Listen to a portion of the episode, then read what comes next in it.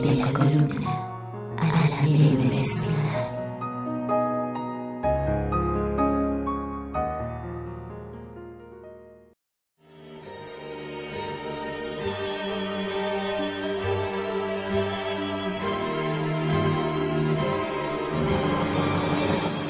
Vivo en un país y un estado hermoso, pero también uno sumamente peligroso, en el que no puedo caminar segura por la calle.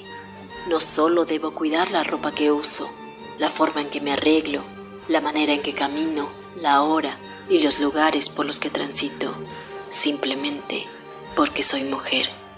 No me pongo falda para que me chiflen, me miren asquerosamente y me griten piropos intimidantes y repulsivos. Porque yo, como tantas mujeres, en ningún momento pedimos una misógina opinión. ¿No se supone que ustedes también vienen de una madre? ¿Saben acaso si yo también soy la madre de alguien? Alguien que tal vez me espera con ansia a que llegue a casa. Posiblemente salgo por la necesidad de ganarme un salario para él o para ellos o salí por comida para tenérselas lista al regreso de la escuela, o incluso fui a recogerlos al colegio. Y saben qué, quizá jamás volví.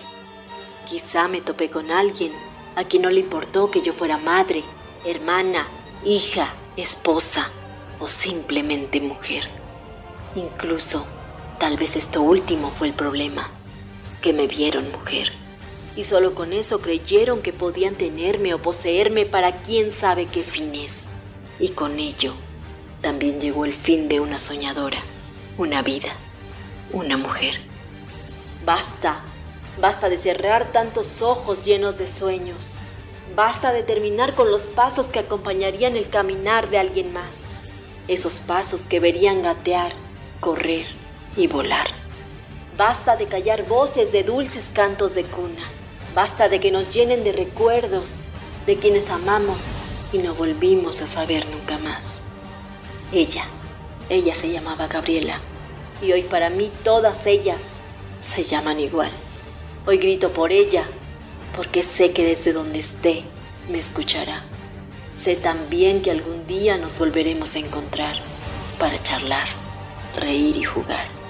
Basta de historias rosas, naranjas que se tornaron en oscuridad, historias de mariposas de inesperado final.